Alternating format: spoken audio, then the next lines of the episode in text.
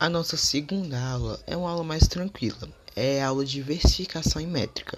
A versificação é técnicas formais usadas na elaboração de um poema.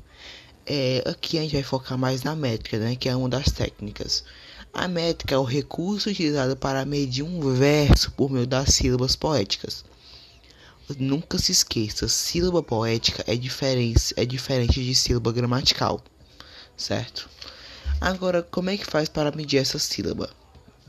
Ó, a gente tem as regras para contagem sílaba, para contagem a contagem silábica poética. Bonito, né? Esse. Vamos lá. A primeira é: a contagem das sílabas somente é realizada até a última sílaba tônica da última palavra do verbo do verso. Certo? Tá ali, ó. Lá, lá, lá, lá, lá, lá. Aquela última palavra, sei lá, é chapéu chapéu é sílaba tônica. Então você não vai se tiver tipo assim, ó, o chapéu é amarelo, você não conta o amarelo, você vai é, ver aqui. Deixa eu ver aqui, deixa eu criar aqui um poema. É rosas são vermelhas, violetas são azuis. Eu uso um chapéu amarelo, que nem o cuscuz.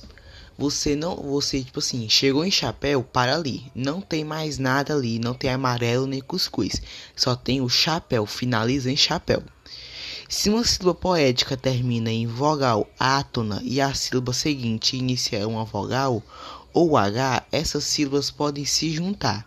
O que isso quer dizer? Temos a palavra bolsa e bolsa e azul, certo? A, a, a, a bolsa temos a vogal A, que é uma vogal átoma. Então, e o começo da outra palavra, que é a que é que começa com bolsa amarela. Então é um A. Então, então, então em vez de ficar bolsa traço amarela, vai ficar bolsa tra, não vai ficar bol traço sa a traço amarela, entendeu? Depois você vê isso no seu no, no, no, na videoaula. Terceira, essa que é fácil. Na presença de sílabas com RR ou SS não separa. Porque é, não sei por que dizer. Mas isso é diferente na sílaba gramatical, porque quando você vai dividir uma sílaba gramatical, você divide o R do o RR divide com o R de um lado, o R de outro, o SS, um S de um lado, o S de outro certo? Agora tem alguns termos placinhos. Versos isométricos são aqueles que possuem a mesma medida, ou seja, têm a mesma contagem silábica.